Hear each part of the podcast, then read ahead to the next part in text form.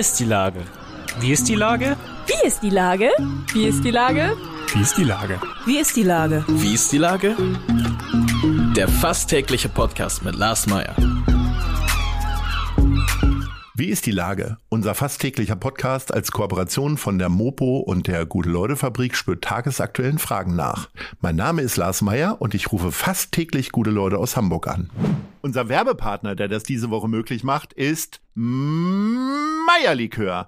Der Verkauf des feinen Eierlikörs mit einem Hauch von Mokka kommt dem Verein Mensch Hamburg zugute. Jede Genießerin unterstützt die integrative Wohngemeinschaft Mensch Hamburg WG des Vereins die derzeit über 20 geflüchteten Menschen aus der Ukraine ein Zuhause ermöglicht. Erhältlich ist der feine Tropfen im Rewe Center Stanislavski und Lars, bei Hey Milo Feinkost, im Old McDonald in Eimsbüttel und direkt bei uns in der Guten Leute Fabrik in der Susannenstraße 26.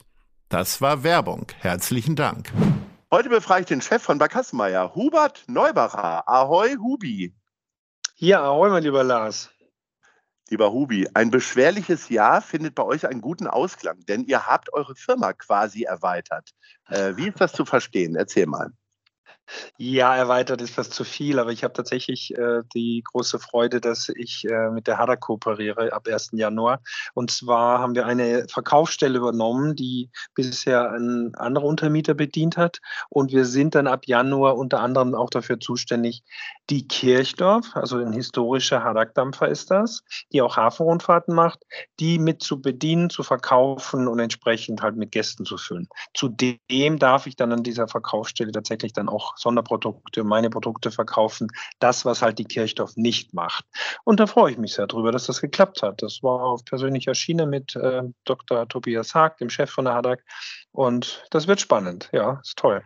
Ja, unbedingt. Und dann gibt es ja auch noch kräftig was zu feiern. Also kommst aus, dem, aus den Jubelarien gar nicht raus. Ganz aktuell, tatsächlich quasi heute, wo wir telefonieren. Ja, genau. Hast, bist du ja. zehn Jahre selbstständig. Ja, man glaubt es nicht. Ich bin ja schon viel länger dabei, also seit 94 in der Firma, also schon uralt gefühlt und habe ja vorher schon viel gemacht, aber tatsächlich am 12.12.12 .12 zufälliges Datum, habe ich mir nicht ausgesucht, hat sich so ergeben, habe ich meinen Vertrag unterschrieben und bin ja zum 01.01.2013 selbstständiger Inhaber äh, von Barkassen Meier geworden. Und das ist schon toll. Und gerade jetzt nach diesen letzten drei Jahren, die man doch irgendwie gut überstanden hat, jetzt mit diesem Jahr, freue ich mich sehr darüber. Und die zehn Jahre werde ich schon ein bisschen zelebrieren. Ich denke schon, ja. Was bleibt dir denn so hängen? Sag mal deine top, persönlichen Top 3 aus zehn Jahren Selbstständigkeit.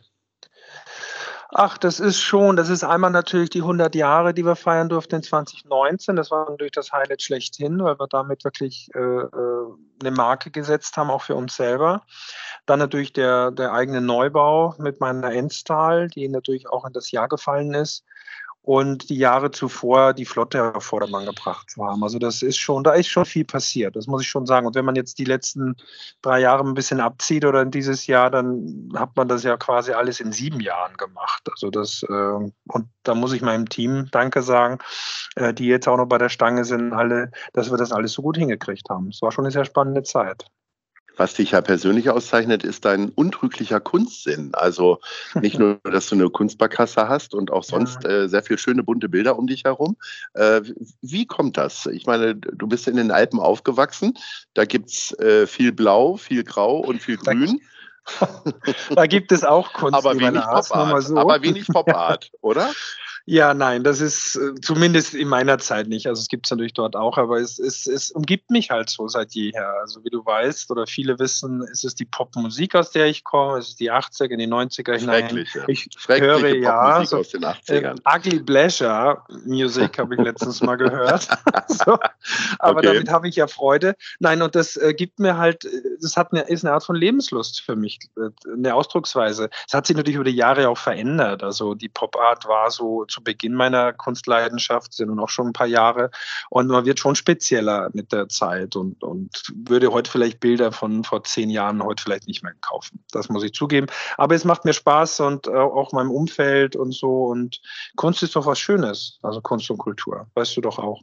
Unbedingt weiß ich das. Mhm. Äh, was ich auch weiß, ist, äh, dass Selbstständigkeit ja nicht nur Sonnenschein produziert. Ich sag mal, äh, was ist denn, also du hast ja gesagt, du stecktest da ja schon länger drin, irgendwie jetzt schon fast 30 Jahre. Ja. Ähm, aber was hat dich denn so äh, vielleicht auch äh, äh, negativ überrascht in den letzten zehn Jahren, so Erkenntnisse aus einer Selbstständigkeit? Ach, ich würde das gar nicht negativ nennen. Ich sage mal, alles, was so, wie es im Leben so ist, so Rückschläge sind, sind natürlich auch am Ende, wenn sie bewältigt sind, Dinge, die einen weiterbringen.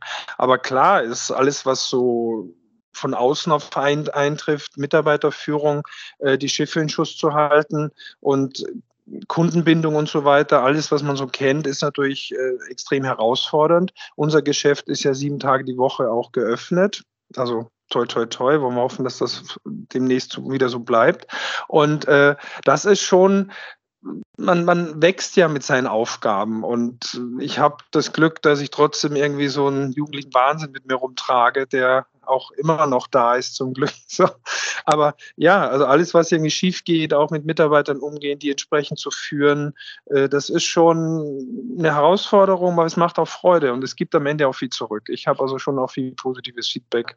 Auch dieses äh, Ding jetzt gerade mit der Hadak, das ist ja ein Ergebnis aus dem Ganzen auch letztendlich. Ja, ähm, ich habe ja zu Anfang gesagt, beschwerliches Jahr. Wie ist denn die Lage im Hafen jetzt so?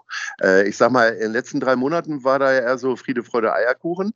Aber mhm. im ersten Halbjahr war es ja doch sehr schwierig, oder? Genau, das muss man so ein bisschen relativieren tatsächlich. Also ja, das zweite Halbjahr 22 war relativ erfolgreich. Wir waren auch an dem einen oder anderen Monat sogar über den Zahlen von 2019 im gleichen Monat. Aber das Gesamtjahr ist etwas noch hinter 2019 hinterher. Aber insgesamt merken wir ja alle, dass der Tourismus wieder anzieht, die Menschen wieder da sind. Ja, wir haben jetzt mit den Kosten zu tun, alle und so. Aber die Menschen wollen raus und Hamburg ist nach wie vor ein sehr tolles Reiseziel. Das merken wir einfach. Also mir haben gerade die letzten Monate ab September, Oktober und auch jetzt mit den Weihnachtsfeiern extrem viel Aufwind gegeben, dass ich weiß, da wo ich bin, bin ich richtig. Alles gut. Mhm. Äh, wie gehst du denn jetzt ins neue Jahr rein? Gibt es schon neue Ideen? Gibt's, hast du noch fünf Schiffe dazu gekauft oder äh, was hast du für Vorsätze? Mhm.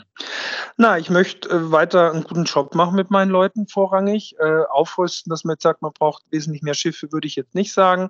Man muss ganz genau beobachten, was sich hier in der Branche so tut, was mit den Kollegen passiert. Da sind ja auch alle sehr am Start und, und sehr aktiv. Das ist ja auch gut so. Ich werde mal gucken, ob es vielleicht die eine oder andere Kooperation geben kann weiter und dass man einfach für sich selber zufrieden ist mit dem, was man macht. Also Ideen sind im Raum, das wird man nach und nach auch merken. Es kommen auch wieder ein, zwei bunte Sachen dazu, bestimmt. Eure Barkassen sind ja sehr beliebte Örtlichkeiten auch für Weihnachtsfeiern. Ich habe gerade vorhin mit jemandem äh, telefoniert, der bei euch äh, äh, eine Weihnachtsfeier gemacht hat. Ähm, mhm. was ist denn für dich die perfekte Weihnachtsfeier? Ich sag mal, wenn du so viel Feiern organisierst, beziehungsweise die Location dafür bietest, dann musst du doch wissen, wie es läuft. Ja, also zum einen muss man Lust dazu haben, eine Weihnachtsfeier zu machen.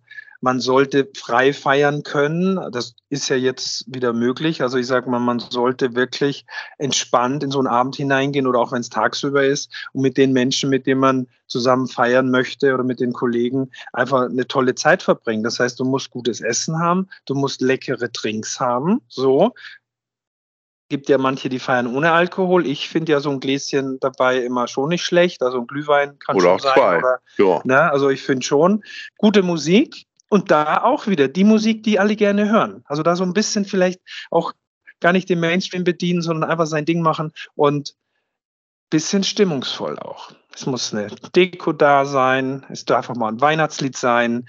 Es kann auch deutsche Weihnacht sein. Es müssen nicht immer die, die Top Ten der englischen Weihnachtslieder sein. Ein deutsches Weihnachtslied mal zusammen zu singen oder zu spielen, kann ganz toll sein. Also ich bin ja katholisch erzogen und in den Bergen wird's, ist es noch ein bisschen weihnachtlicher manchmal, finde ich so. Also ich versuche das hier in Hamburg auch zu zelebrieren, aber ja. Äh, ja, ein bisschen das Miteinander auch. Finde ich ganz wichtig. Das muss da auf jeden Fall auch mit rein. Sich eine gegenseitige Wertschätzung darbringen, auch an so einem Tag.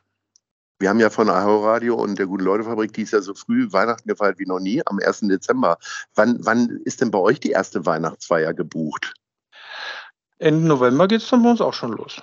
Also sobald die, die Tageszeit, wenn es früher dunkel wird, geht es bei uns mit den Weihnachtsfeiern los. Und das zieht sich dann sogar über den Dezember ja hinaus. Viele feiern ja erst dann, ich sag mal, Mitarbeiterfeier im Januar, sogar manchmal noch im Februar. Was machen wir sogar, weil unsere Leute natürlich jetzt um die Jahreszeit arbeiten abends. Das heißt, wir gehen dann auch in die Zeit, wo es ein bisschen ruhiger ist und wo wir auch ein bisschen mehr Luft haben, um zusammen Spaß zu haben. Habt ihr eigentlich, ich sag mal so, Januar, Februar ist ja vielleicht wahrscheinlich nicht so die ganz klassische Barkassenzeit. Äh, Gibt es da irgendwelche Special-Angebote, weil ihr dann kürzere, kürzere Routen abfahrt oder äh, irgendwas anderes macht? Oder äh, tourt ihr einfach den, das ganze Jahr über immer wieder auf den gleichen äh, Weg? Naja, man muss schon sagen, man muss ja, man fährt natürlich die Flotte wieder ein bisschen runter, weil man die Schiffe ein bisschen rausnimmt. Die müssen instand mhm. gehalten mhm. werden, kriegen teilweise neue Farbe, gehen aus dem Wasser und so weiter. Also wird viel Instandhaltung gemacht. Dafür ist es auch an, sich ganz gut, dass ein bisschen weniger los ist. Und ansonsten macht es wenig Sinn. Wir haben alles versucht. Wir haben schon verschiedene Reihen versucht, Partyreihen oder sonstiges.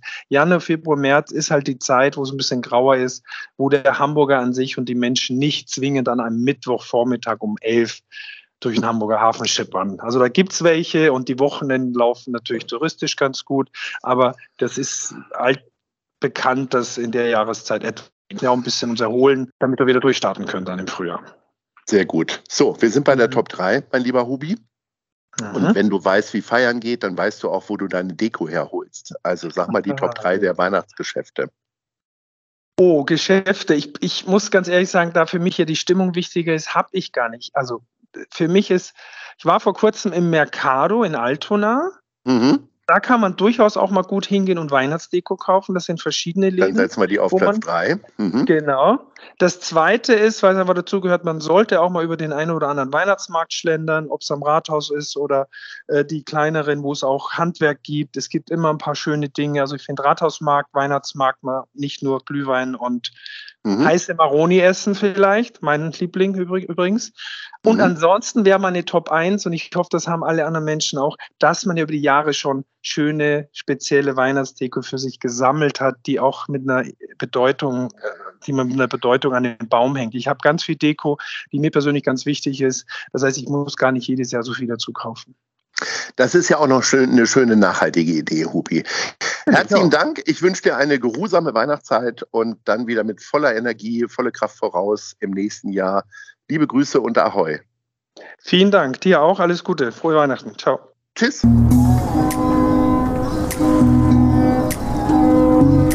Eine Produktion der Gute-Leute-Fabrik in Kooperation mit der Hamburger Morgenpost.